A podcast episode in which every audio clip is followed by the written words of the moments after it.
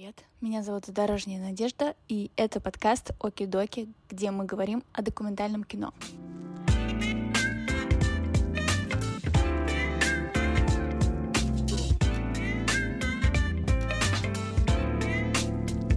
80% населения Земли начнет смотреть документальное кино. Кино можно снять на видеорегистратор. Именно такие вещи чаще всего и получаются очень классными. Для нас очень важно то, как сделаны фильмы.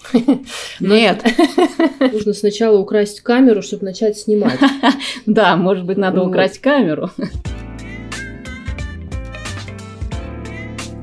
Ирина, Настя, привет. Привет. Привет, да. Расскажите, пожалуйста, немного о себе, чтобы слушатели понимали, кто сегодня у меня в гостях. Меня зовут Ирина Шаталова, я по профессии кинооператор, закончила в ГИК мастерскую Вадима Юсова больше 15 лет назад. С тех пор работаю в неигровом кино как оператор.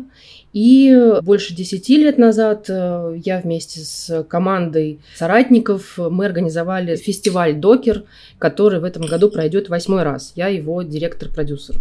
Меня зовут Настя Тарасова, я режиссер-документалист, э, закончила в ГИК в 2006 году Игоря Гелейна мастерскую и снимаю документальное кино всю жизнь. И также являюсь программным директором Международного фестиваля «Докер». Расскажите, пожалуйста, о программе фестиваля, какие там будут фильмы? В фестивале 70 картин в этом году. Несколько программ. Самая важная программа, конечно, основной конкурс. В нем в этом году 10 э, фильмов. У нас есть такая отличительная особенность фестиваля. Это призы лучшая операторская работа, лучший звук, э, лучший монтаж и лучшая режиссура. Соответственно, когда мы занимаемся отбором картин, мы должны понимать, что в конкурсе должны быть такие фильмы, которые гипотетически способны получить вот такой приз. Поэтому для нас очень важно то, как сделаны фильмы, э, насколько они выстроены драматургически и так далее. Я, наверное, начну с фильма «Открытие», который одновременно является фильмом конкурсной программы. Называется «Красная Африка». Здесь э, такой важный для нас тоже жест, что ли. У нас впервые за 8 лет вообще попала вот в основной конкурс картина, сделанная полностью на хронике. И, собственно говоря, рассказывает о, о таком 30-летнем периоде взаимоотношений Советского Союза с Черным континентом. Абсолютно довольны, что нам удалось э, фильм Э, Александра Маркова э, ну, вот, взять на российскую премьеру. Это фильм этого года, он стартовал, у него мировая премьера была на Визион Дюрил в Неоне в, вот в апреле. Обычно 10-12 фильмов участвуют в основном конкурсе, и мы стараемся, чтобы со всех континентов фильмы участвовали, поэтому Э, конечно же, приходится там по одному откуда-то выбирать. Но в этом году э, от России так получилось, что аж два фильма у нас участвуют в основном конкурсе, э, что, ну, опять же, повторюсь, редкость. Фильм — это фильм «Живой» питерского режиссера Константина Селина. С кинокритической точки зрения очень интересный фильм и со зрительской, вообще на уровне эмоций на уровне э, послевкусия, мыслей, которые он может родить. Это очень, ну, так скажем, один из сильнейших вообще образцов сегодняшнего, сегодняшней документалистики, на мой взгляд. Чем дальше каждый год, тем э, документалисты все глубже и глубже погружаются, конечно, в души людей. И это очень видно по вот этому нашему конкурсу в этом году. Есть даже фильмы для детей, если у кого-то есть дети, очень за вас рады. 6, 6 плюс, 12 плюс у нас есть сеансы. Э, можно приучать детей уже вот с такого юного возраста к документалистике на большом экране. Если говорить про наши программы, то у нас э, тоже появилась российская такая программа «Панорама», скажем так, в которой э, нет конкурса, но есть фильмы, у которых у многих из них не было еще московских премьер, и мы решили, что в общем, вполне можем стать такой площадкой для показа и дискуссии. И плюс ко всему э, мы так пристально обратились в сторону кинообразовательной среды, так скажем. В прошлом году у нас началась программа, которая называлась «Новая школа». И мы поняли, что нам очень интересно изучить вот такие новые бойкие мастерские от э, молодых э, кураторов, мастеров, самих документалистов, которые вот обучают студентов, даже подростков э, документальному кино, и нам показалось, что это любопытное пространство вообще для наблюдения, для изучения. И в прошлом году у нас была мастерская э, Кубасова и Твердовского-младшего, а в этом году мы опять же продолжаем с Дмитрием Кубасовым и Еленой Хоревой с МШНК. Также показываем э, студенческие работы Лен Дока и показываем такую совершенно удивительную мастерскую кинонедель для подростков, э, которая называется «Зеркало будущего», когда во время таких недельных тренингов э, дети, начиная от 12 лет, э, снимали кино там, о своей жизни, о себе, о своих друзьях и так далее. В разных городах. Это был Горно-Алтайск, Тюмень и Москва. Да, Совершенно верно. И вот, вот это вот пространство для нас оказалось совершенно удивительным, новым, и нам кажется, что из этого что-то вырастает такое вот новое, интересное, то есть не классическая система в гиковская, а какая-то немножко иная, скажем так. Какой фильм фестиваля лично для каждой из вас самый главный? Есть такой? Нет.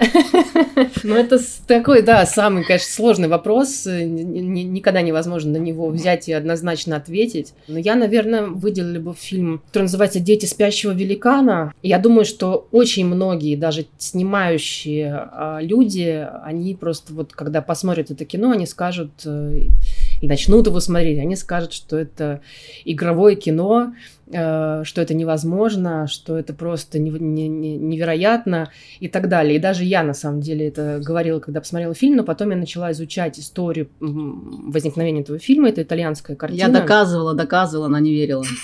Да. И действительно выяснилось, что э, режиссер... То есть здесь вопрос не в том, что это как-то неестественно, это просто слишком э, слишком потрясающе как-то сделано, вот даже для, для, для нас, людей, искушенных в просмотрах и, и насмотренных и так далее. Это итальянская картина режиссера, который, э, собственно говоря, вырос в этих местах, которые он впоследствии снимал, и он настолько хорошо, глубоко изнутри понимает проблематику этого всего, что он смог выстроить картину абсолютно изобразительно выдающуюся. Я ее рекомендую, ну, как, особенно как оператор, обязательно приходите посмотреть и потом обсудить. У нас всегда после каждого показа будут э, дискуссии, Q&A. И вторую картину я бы тоже выделила с точки зрения, опять же, наверное, такого визуального подхода и погружения в историю. Это фильм «Джейсон», голландская картина. Ее сняла режиссер, оператор Маша Омс.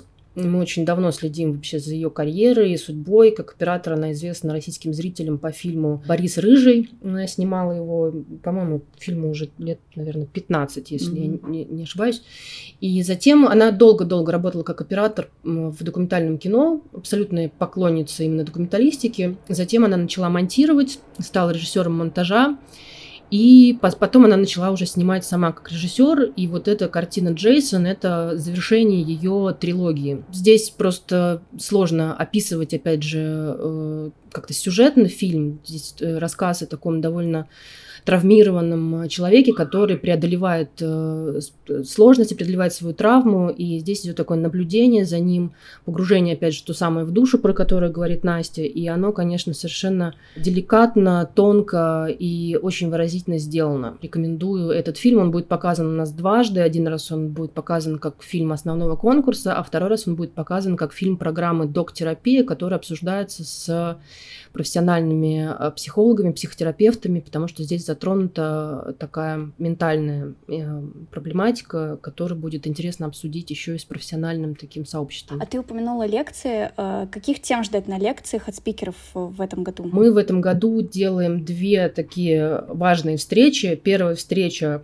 будет посвящена операторам-документалистам. Мы хотим собрать операторов, которые работают и в документальном кино, и в игровом кино, режиссеров, которые работают э, как самостоятельно, как режиссеры-операторы, так и со съемочной группой.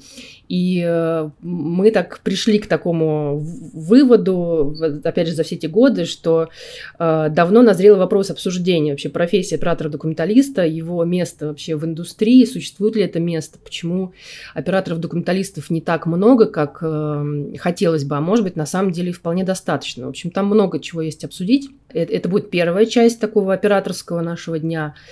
А вторая часть будет чуть-чуть более техническая, такой воркшоп, который называется э, «Секреты операторского чемоданчика». Его проведет э, оператор Юлия Галочкина, которая сняла уже больше 40 документальных игровых фильмов работала и с э, такими режиссерами, как Алексей Герман-младший, вот на последней картине «Воздух» совместно с другими операторами, и ну и как с документалистами тоже работала очень много. Она расскажет э, о разных технических необходимостях, которые бывают нужны на документальной площадке. То есть вот что-то такое, что особенно новички, начинающие режиссеры, операторы могут не учесть. Так что тоже любопытная, может быть, полезная лекция. Вот. А что касается второго такого дня, он более, скажем так, концептуально-философский. Это встреча документалистов, антропологов и философов, цель встречи которых э, выявить э, какое-то направление вообще э, того, куда двигается авторское документальное кино. Потому что, опять же, мы наблюдаем такую картину, что, допустим, кинотеатры, значит, они, ну, до последнего времени, по крайней мере, они жаждали видеть э, большие такие блокбастеры там о животных и о природе, потому что они собирали зрителей. Публицисты, журналисты, телеканалы, они занимаются, соответственно, своим каким-то форматом, который достаточно далек от авторского документального кино. Э, зрители на платформах хотят смотреть, допустим, какие-то расследования или там документальные детективы. И в итоге, э, а, и есть еще как раз вот антропологи, которые тоже снимают э, свои наблюдения методом вот такого вот э, длительного видеонаблюдения. И очень часто антропологическое кино становится таким близким по своей форме, да, документалистики. Визуальная антропология, да. Да, и вот остается такой вопрос, на самом деле, а куда же тогда двигаться тем, кто, кто является адептом авторской документалистики, да, кто хочет, с одной стороны, показывать кино на большом экране, но понимает, что не хочет идти в сторону, ну, как бы популизма и блокбастеров, э, кто хочет оставаться в рамках какого-то исследования киноязыка, но при этом не хочет уходить в маргинальность какую-то. Да, в общем, хотим понять, куда эволюционирует визуальность сегодня. Какие темы важны для отборщиков фестиваля «Докер»? Есть ли какой-то ряд тем, например, которые вы не рассматриваете в принципе, или которые вам наиболее любопытны? Нет, э, нет такого у нас абсолютно. Нам важно само качество, само, сама профессия документалиста, те эмоции, та любовь и та мысль, которую хочет выразить автор. Э, она может быть на любую тему. Я, когда сажусь смотреть фильмы, я специально прошу э, мне писать только название фильма и э, там какую-то краткую аннотацию. Я никогда не интересуюсь, кто снял фильм до, ну, пока я его не посмотрю. Только потом уже, когда формируется лонг-лист, и мы приступаем уже с отборочной комиссией к шорт-листу, только тогда я уже примерно понимаю, что за люди собираются, что за режиссеры. Э, конечно, я подхожу к этому очень свободно и жду всего чего угодно, на самом деле, всегда. Есть ли какой-то принцип, по которому отбираются фильмы? Ну, там, условно, пять качеств хорошего фильма. Ну, во-первых, это должна быть история, которая сразу видно, что она начинается и тебя как-то захватывает, ты постепенно погружаешься туда, но при этом ты понимаешь, что она еще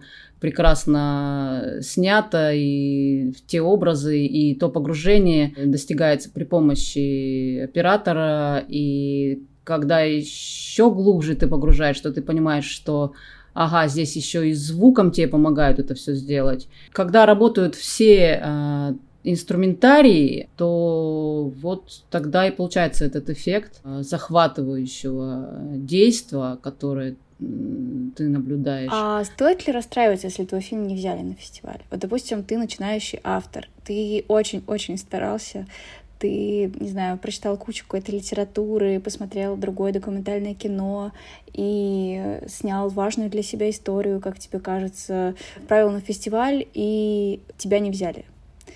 Что вот можно такому человеку сказать? Каждый программный директор, даже если у него есть отборочная комиссия, это все равно очень субъективные взгляды и решения. Каждый фестиваль это как какой-то человек, которому ну, ты подошел, и у вас сложились отношения, либо не сложились. Может, в следующий раз сложится. Не все иногда с первого, с первого получается раза. Потом фестивалей очень много, и это тоже хорошо, потому что, в принципе, вот это количество фестивалей как раз и создает хотя бы какую-то более-менее объективность. И ты можешь с одним фильмом не попасть на один фестиваль, зато ты очень классно подойдешь там и понравишься э, другому фестивалю. И опять же говорю, здесь нужно просто везде подавать и быть открытым к этому и ни в коем случае не закрываться от каких-то вдруг, как тебе кажется, непринятий тебя или твоего фильма где-то. Это вообще совершенно ненужные вещи. Не нужно на них внимание обращать, нужно идти вперед и все, и делать дальше кино. Кино это самое важное, а фестивали это найду, найдутся. Давайте поговорим, каково это проводить фестиваль в такое непростое время. Ну, не знаю, понятно, что всем хочется встретиться, пообниматься, пообщаться, поддержать друг друга, увидеть хорошее кино, вдохновиться, чтобы что-то самому снять. Сталкивались ли вы с какими-то трудностями? И, может быть, у вас у самих лично были какие-то эмоциональные качели? Вообще, стоит ли проводить фестиваль? И как вы себя чувствуете? Ой, я думаю, что здесь э, не, не будет никакого вообще откровения, что если мы скажем, что, конечно, нам было непросто, и, и конечно, было псих, психологически вообще непросто, в принципе, отбирать кино и общаться с иностранцами, потому что большая часть фильмов все-таки у нас иностранные, зарубежные. Я думаю, что здесь, э, ну, как, как у всех, то есть мы все прошли какие-то сложные этапы, мы для себя решили, что для нас важно не останавливаться, для нас важно э, проговаривать, формулировать, продолжать показывать кино, потому что ничто в этом мире не остановилось, все продолжается, мы продолжаем жить. Жизнь – это величайшая ценность, и каждый наш фильм, собственно, об этом говорит.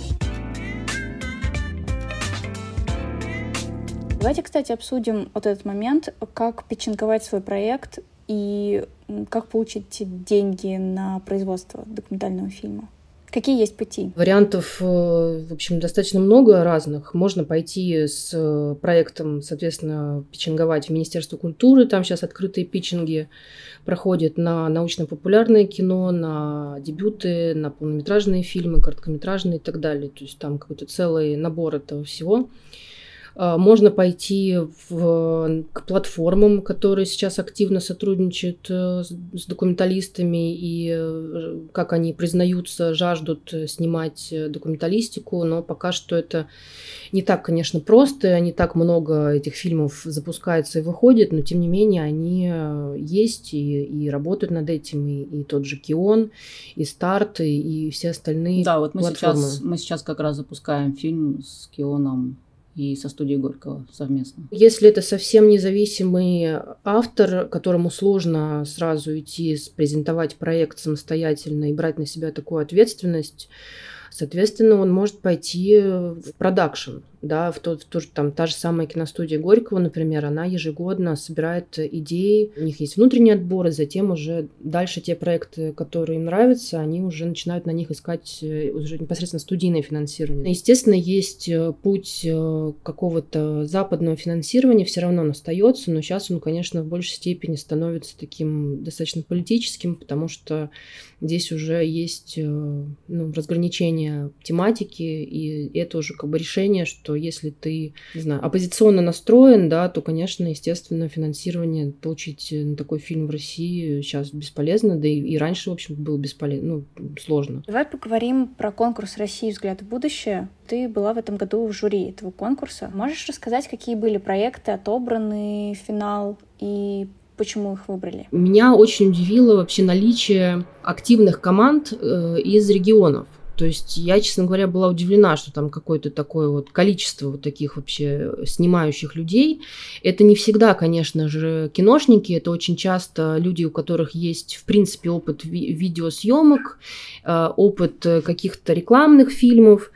Э, коммерческой работы, но тем не менее их стремление сделать из этого кино, оно в любом случае заслуживает уважения. Ну и к тому же сам этот весь конкурс, он был направлен на то, чтобы поддержать, соответственно, регионы, поэтому там, если были съемочные группы из Москвы и Петербурга, то они, в общем-то, ну, отметались, скажем так. С другой стороны, набор э, тем и самое главное, даже не тем, то есть темы, в общем, все достаточно обычные. Там человек, находящийся в какой-нибудь сложной ситуации, пытающийся, пытающийся найти из нее вы, выход. Люди, которые что-то делают в своем небольшом городке и э, вот стремятся там его улучшить. Я помню, такая была история про девчонку, которая работает крановщицей, она висит там на каком-то вообще 500-метровом кране, экране, и, э, значит, внутри этого крана у нее там все выглядит абсолютно по-девчачьи, то есть там у нее какие-то цветочки стоят, она там делает маникюр, и при этом она ворочает какими-то плитами гигантскими настройки, то есть вот меня просто это поразила история, очень надеюсь, что она будет сня снята,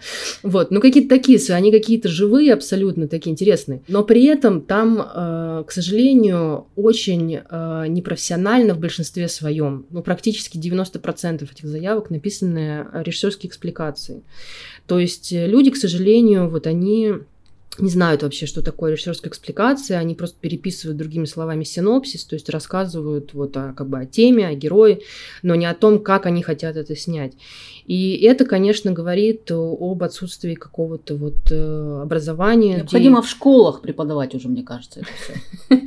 В общем, необходимо как-то их собирать. И то есть, в любом случае режиссеры, они же понимают, что как бы примерно, они же понимают, как они хотят снять фильм или что-то они видят, но они совершенно не, почему-то не способны это описать, э, выложить на бумаге и как-то структурировать. И поэтому люди, которые читают это, они совершенно не понимают вот в итоге, что человек хочет сделать. Может быть, здесь еще имеет место, э, в принципе, неразвитость индустрии. Если бы люди остро нуждались в том, чтобы э, сначала доказать и рассказать всем о своем фильме, а только потом начать его снимать, то, наверное, вот этот вот момент выстраивался каким-то другим образом.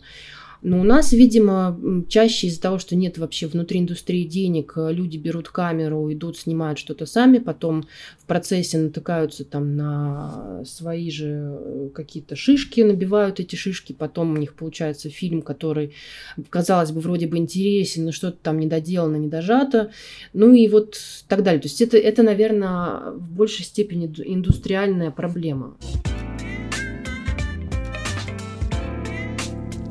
Какую функцию, как тебе кажется, сейчас выполняет документальное кино в целом? Как и всегда, на самом деле, с, с момента появления э, кино, а кино появилось именно как документальное, потому что изначально были съемки каких-то документальных э, объектов и эпизодов. Это зеркало нашей жизни, нашей реальности, общества. Известная фраза о том, что страна без документального кино, как семья без фотоальбома. Это возможность проанализировать э, реальность, э, немножко от нее отстраниться. Уж точно это не, не сиюминутная какая-то публицистика, да, это именно возможность погрузиться в анализ нашей жизни, взглянуть на нее как-то иначе, соответственно, взглянуть иначе на себя. И в целом это в любом случае размышление. Для меня это скорее размышление о жизни. Вот лично мне это дает такую вот возможность по-другому взглянуть на собственную жизнь, на собственные проблемы, на то, что происходит вокруг. То есть вот любой такой какой-то документальный фильм, который снимался там несколько лет, да, в котором отражен кусок жизни человека, его эмоции, его чувства, это все представлено на экране, и ты видишь это в течение там, за, за час или за полтора часа, то, соответственно, у тебя совершенно меняется вообще точка восприятия твоего собственного дня. И это совершенно уникальная вещь, то есть это не дает э, ни, ни новости, ни игровое кино, потому что игровое кино в любом случае очевидно, что оно придумано, сделано, оно там классное, может развлекать и так далее, но оно э, не, ничего как бы не, не говорит на таком вот эмоциональном уровне о жизни. Документальное кино, конечно, оно э, вряд ли когда-нибудь э, сможет э, влиять на умы там миллионов, да, или там каком-то процентном соотношении, там 80% населения Земли начнет смотреть документальное кино. Конечно, нет.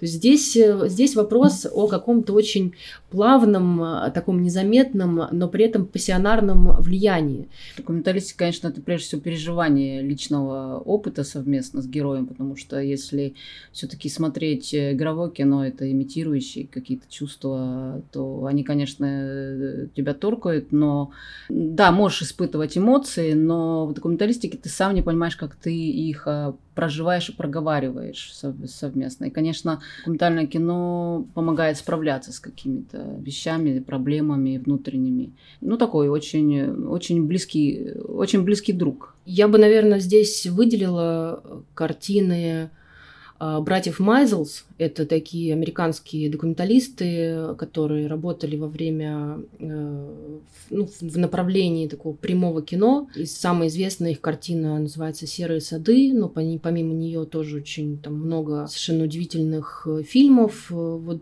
наверное, для меня они такой являются очень важными такими персоналиями, документалистами, которые снимали еще во времена, когда, соответственно, была кинопленка. Они соавторы, но при этом один из них оператор, другой звукооператор, то есть они все делали, в общем, в такой самостоятельной команде. Когда я их впервые увидела, это был где-то, наверное, 2007-2008 год, э, у меня, ну, меня просто совершенно перевернуло. То есть вот именно такая была ретроспектива, которую удалось посмотреть на большом экране.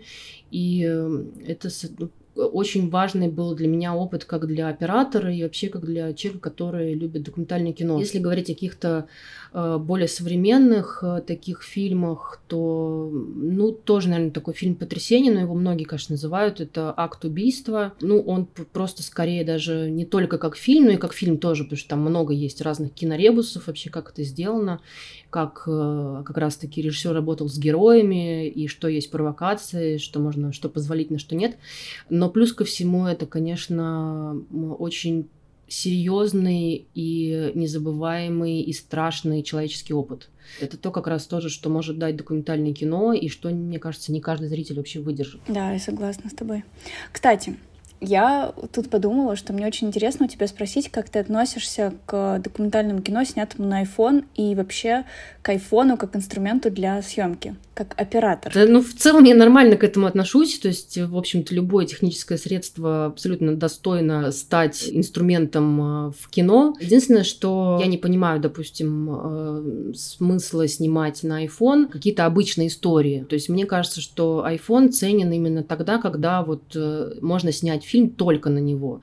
Соответственно, это что-то, где нужно скрывать камеру большую какую-то, да, либо это что-то, что где ты, соответственно, не должен выглядеть как оператор. iPhone, несмотря на то, что да, он может снимать в 4К, и он действительно там последние айфоны имеют разные объективы и так далее, и, в общем-то, это все классно, то есть я абсолютно радуюсь тому, что действительно в руках у каждого практически сейчас появляется такой инструмент, но при этом все равно в нем нету пластики, глубины, и я думаю, что не скоро она там появится, которая есть в, элементарно в камере с, хотя бы с фотообъективом. Кино можно снять на видеорегистратор, мы были все свидетелем этого в фильме «Дорога». Да, «Дорога». Да, «Дорога» Калашникова, Дмитрия Калашникова, совершенно прекрасный фильм, но вот он не мог бы состояться, если бы не было вот этих вот э, сотен видеорегистраторов в машинах россиян, э, и он совершенно, его невозможно было бы никак снять э, на другое какое-нибудь техническое средство. Ну и с айфоном, я думаю, что та же история, обязательно есть какие-то фильмы, которые предназначены для айфона. Например, кстати, вот сейчас я вспомнила фильм, который называется «Саудовский побег», по-моему, так он в переводе да. звучит. Это фильм, в котором э, героиня снимала свою жизнь в Саудовской Аравии и, собственно, свой побег. То есть она пыталась сбежать от э, мужа, агрессора, ну и вообще как бы убежать из страны. И она снимала все на телефон и э, передавала, конечно же, под страхом там, ну вообще быть пойманной, передавала этот материал режиссеру. Режиссер, ну режиссер, соответственно, с ней была всегда на связи и затем уже смонтировал это кино.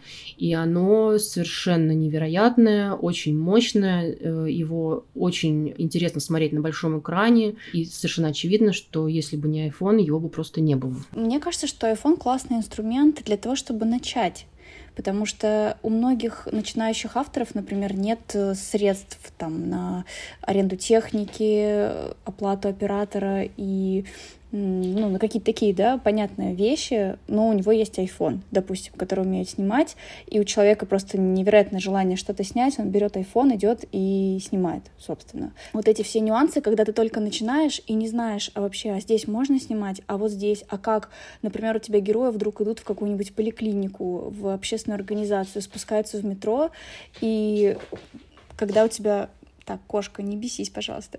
И когда у тебя в руках iPhone, э, то ты, ну, не думаешь о том, что ты с камерой, куда ты там идешь, и можно ли там снимать или нельзя. Просто помню, у меня кошка, У меня был просто такой момент, когда мы зашли с героями в поликлинику, и на меня просто так посмотрели администратора, есть с айфоном, причем там еще был микрофон с, э, туда вставлен. То есть выглядит это все очень странно. И, по-моему, еще был стабилизатор такой Рик. Э, ну, то есть как бы супер странная история. И я ему говорю, я видеограф, я просто снимаю вот э, Просто снимаю на iPhone. Что вы вообще? И все, без проблем. Мы зашли там в кабинет к врачу и сняли какую-то там врачебную процедуру УЗИ.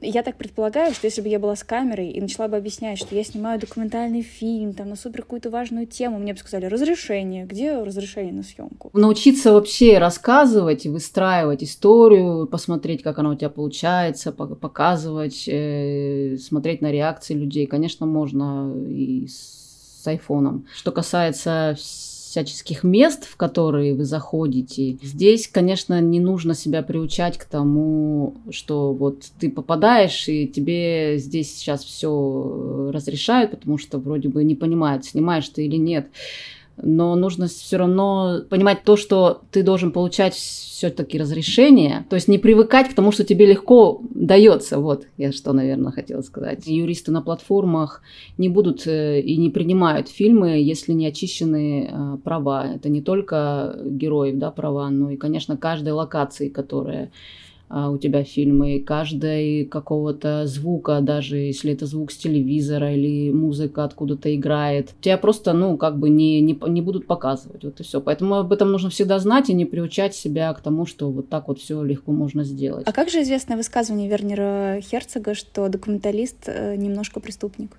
Наверное, он что-то имел в виду другое. Ну. По-моему, пер... что, первое, что, что он, первое, что он имел в виду, это то, что нужно сначала украсть камеру, чтобы начать снимать.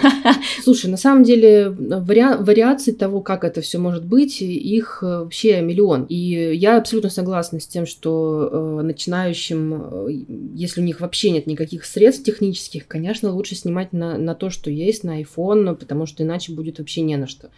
И те же самые, вот, допустим, студенты вот этих мастерских, э, которые мы показываем, они тоже там, э, часть из них э, снимали свои фильмы на iPhone, и вот мы их там закодировали в DCP и покажем на большом экране. И, конечно, это тоже будет любопытно посмотреть, как это все будет выглядеть. Но здесь, опять же, это как раз к разговору, который у нас будет на круглом столе, да, куда вообще катится вот это вот авторское документальное кино, что нам делать, как бы куда нам примкнуть и так далее, потому что э, время очень сильно стремительно меняется. Даже и, и тот же самый Вернер Херцог, который там начинал творить несколько десятков э, лет назад, в итоге пришел к картинам, где вряд ли у него там нет разрешений на съемки в, в, в пещере э, или там где-то в Антарктиде или где-то еще. То есть здесь вопрос того, что да, мы все можем как бы хулиганить и, и в общем-то это все может быть, но если мы хотим э, надолго остаться внутри профессии, внутри индустрии, мы в любом случае обязаны знать э, правила, да, как там в спорте. Правила меняются там раз в несколько лет. Вот то же самое у нас. Вот раньше нам казалось, что э, ничего страшного, если по фону что-то какая-то вдруг играет музыка, это уж там, ну, вообще вряд ли кто-то может к этому привязаться. А потом, бац, и выясняется, что для того, чтобы выйти там в прокат, нужно 3 секунды какой-то композиции, которая напоминает там, не знаю, Адель, Э, их вот непременно нужно вырезать. Хотя при этом это вообще никакая не Адель, а только там песня, которая поется вообще героиней и совершенно плохо считывается. Но здесь еще надежда. Я, э, надо, надо понимать, что так может получиться и будет очень обидно, если, допустим, э, снимая фильм на iPhone, совершая маленькие хулиганства и преступления, в итоге получая, может получиться просто офигительнейший фильм, и все будут хотеть его показать, но не смогут, понимаешь, о чем речь? И мы даже сейчас, когда в Кион были на Кионе, когда запускали сейчас свой будущий фильм, люди с Киона жаловались, что они вот какую-то документалистику даже взять не могут, потому что они начинают с ней работать, а она вообще не чистится ни с каких сторон. Они вроде готовы ее вообще на платформу уже выложить и показать, и купить там, не знаю, но не могут, просто элементарно не могут. Юридически это не могут сделать. Тебе кажется, что ты выдумываешь свой какой-то киноязык, ты э, вообще можешь все что угодно чувствовать, но именно такие вещи чаще всего и получаются очень классными. Но потом представляешь, как обидно. А давайте попробуем сформулировать прям супер базовое правило для того, чтобы твой фильм был с правовой точки зрения чистым. Ну, допустим, я, я могу начать с того, что нужно обязательно подписывать согласие каждого человека, которого вы снимаете ваш герой, он что-то рассказывает, он присутствует в кадре, мы видим его лицо, значит, нужно подписать согласие с героем. В любом случае. Что еще? Ну, еще все, что связано с э, музыкой, со звуком, с использованием чужих произведений. То есть вообще, вообще, вообще все, включая даже шум из э, рекламы там, из телевизора. И любые песни, которые, допустим, вдруг захотел спеть герой. То есть если права на эту песню принадлежат кому-то другому, то это нужно выяснять. Даже если он себе под нос напивает «Выйду я в поле с конем», то э, это, на это нужны права. Получается, документальное кино — это дорого? Я сейчас э, объясню логику этого вопроса. Допустим, мы снимаем, не знаю, час из жизни героя, и вот у него работает телевизор, потом у него зазвонил мобильный, и там какая-нибудь известная мелодия, а потом он действительно там что-то еще напел себе под нос, какую-то песню, не знаю, сказал, Алиса, поставь там, включи мой плейлист, там еще что-то заиграло. И вот это все в часе времени, какого-то гениального материала, и там супер очень много всяких вещей и нюансов, э, на которые нужно получать права, и, и что делать? Ну, в данном случае это просто необходимо учитывать э, заранее. То есть, если ты понимаешь, что герой слушает музыку, то либо просто нужно ее выключить и попросить его ее не слушать, либо не снимать и с ним наслаждаться этой музыкой, либо снимать, да нет, нет, либо э, снимать и понимать, что потом тебе придется да, ее очищать. Можно, конечно, снять, но прежде чем э, выстраивать это все в монтаже и в структуре, когда уже тебе потом просто будет больно это все, э, то есть до, до монтажа, конечно, нужно все моменты, ну, обычно же, когда ты расшифровываешь материал, да, да даже что говорить, ты примерно понимаешь, когда при съемке, что у тебя э, вот сегодняшний съемочный день было дофига чего в кадр залезло вообще такого, что, наверное, придется чистить. Э, уже нужно, если, конечно же, есть продюсера, это продюсер, продюсерское дело, вообще очищать права, то нужно это все говорить продюсеру, чтобы он уже примерно понимал, что или, на, или хотя бы начал процесс чистки. Уже к монтажу примерно он тебе бы мог сказать, вот ты знаешь, вот это мы точно можем очистить, вот это точно можем, а вот это, к сожалению, вообще вот второй месяц бьюсь, ничего не могу. Либо очень дорого, либо вообще люди отказываются что-либо делать. Давайте о продюсерах. Как э, начинающим автору найти продюсера? Да так же, как, как и все остальное, украсть, украсть продюсера.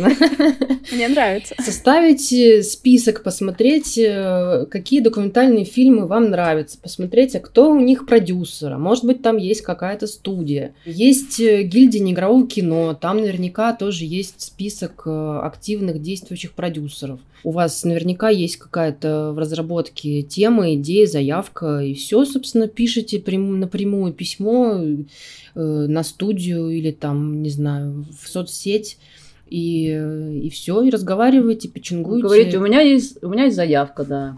Ну, то есть не посылайте сразу заявку там кому-то. Да, сначала просто говорите, что хотелось бы поговорить, и все, встречаетесь, дальше смотрите, что он говорит а что он думает вообще по поводу этой идеи, а как он вообще, видит ли он что-то здесь. И здесь уже дальше, как обычные человеческие отношения, соответственно, вы понимаете, по пути вам или нет.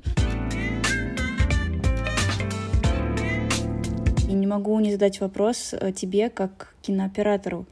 Какие есть особенности съемки именно документального фильма? Да куча особенностей. Нету раскадровок, э, нужно быть постоянно включенным. Здесь просто совершенно иной принцип существования на площадке. Соответственно, ты, если ты находишься внутри истории, то ты просто всегда должен быть готов снимать. Э, игровые операторы абсолютно к этому, ну, не, они как бы не, не привыкшие, и я думаю, что им такой подход вообще не очень нравится. Поэтому вот это выстраивание, наблюдение, это такая в каком-то смысле охота, это совершенно другое вообще существование оператора внутри истории снимаемой. Мне кажется, это основное отличие. Остальное — это вообще умение минимальными средствами создавать э, изображение, которое может быть показано на большом экране. Какими качествами, как тебе кажется, должен обладать документалист? Наблюдательность, да, умение слушать, э, умение отстраниться от ситуации, э, понять, к чему она вообще может привести. То есть здесь какое-то еще совершенно особенное, на мой взгляд, мышление у документалиста специалистов, потому что они себе представляют какую-то историю, да, как правило, вот как вот режиссер вообще, с чем он приходит часто к оператору? Он приходит с какой-то идеей, с какой-то э, концепцией того, э, что может произойти вот с каким-то конкретным героем. И это же невероятно, то есть на самом деле, получается, он должен быть э, психологом для того, чтобы понять, э, к чему может привести вот поведение того или иного героя, да, и что он хочет в итоге из этого получить. Понятно, что не всегда получает, это еще одно свойство, то есть умение перестроиться, подстроиться под ситуацию, понять, что, может быть, не стоит гнуть какую-то свою линию, а, возможно, гибкость позволяет историю построить гораздо интереснее. Здесь уже тоже вот эта гибкость э, мышления, гибкость мозга мозга тоже очень важна.